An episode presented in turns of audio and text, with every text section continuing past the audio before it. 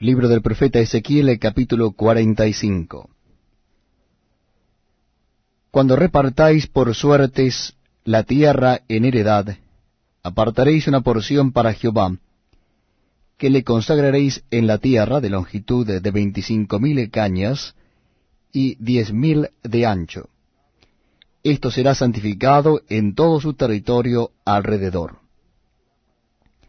De esto será para el santuario quinientas cañas de longitud y quinientas de ancho, en cuadro alrededor, y cincuenta codos en derredor para sus ejidos. Y de esta medida medirás en longitud veinticinco mil cañas y en ancho diez mil, en lo cual estará el santuario y el lugar santísimo.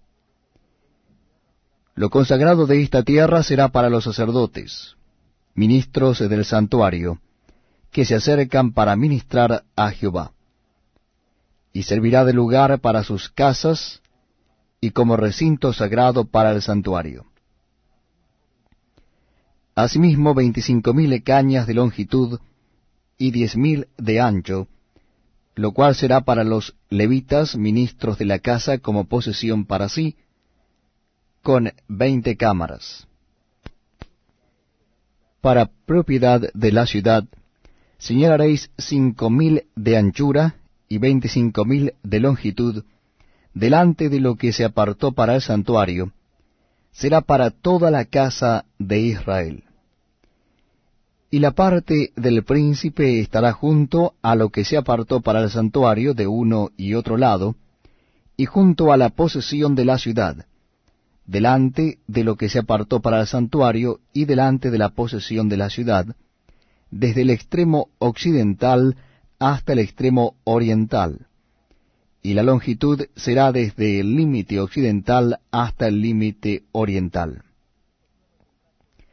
Esta tierra tendrá por posesión en Israel, y nunca más mis príncipes oprimirán a mi pueblo y darán la tierra a la casa de Israel conforme a sus tribus. Así ha dicho Jehová el Señor. Basta ya, oh príncipes de Israel, dejad la violencia y la rapiña. Haced juicios y justicia. Quitad vuestras imposiciones de sobre mi pueblo, dice Jehová el Señor.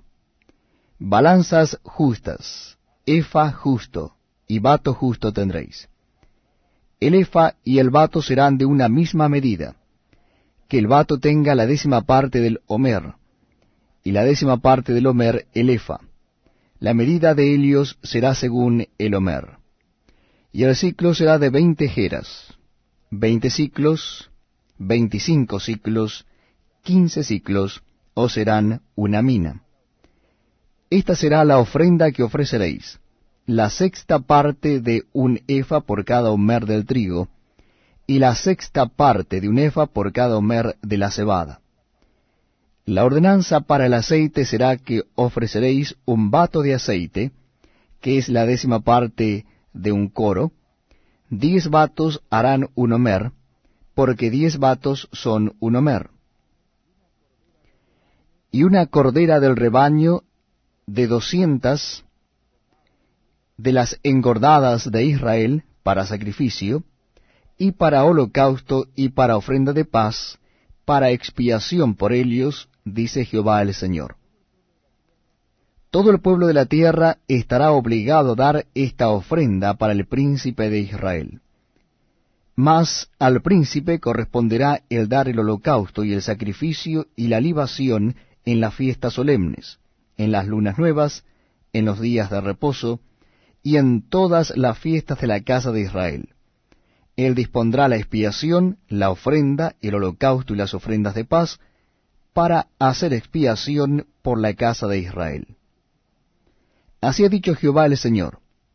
El mes primero, el día primero del mes, tomarás de la vacada un becerro sin defecto, y purificarás el santuario.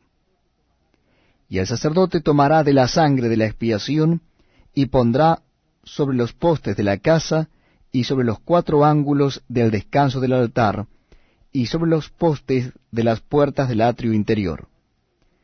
Así harás el séptimo día del mes, para que los que pecaron por error y por engaño, y harás expiación por la casa. El mes primero, a los catorce días del mes, tendréis la Pascua, fiesta de siete días, se comerá pan sin levadura. Aquel día el príncipe sacrificará por sí mismo y por todo el pueblo de la tierra un becerro por el pecado. Y en los siete días de la fiesta solemne ofrecerá holocausto a Jehová, siete becerros y siete carneros sin defecto, cada día de los siete días, y por el pecado un macho cabrío cada día. Y con cada becerro ofrecerá ofrenda de un efa, y con cada carnero un efa, y por cada efa un hin de aceite. En el mes séptimo, a los quince días del mes, en la fiesta hará como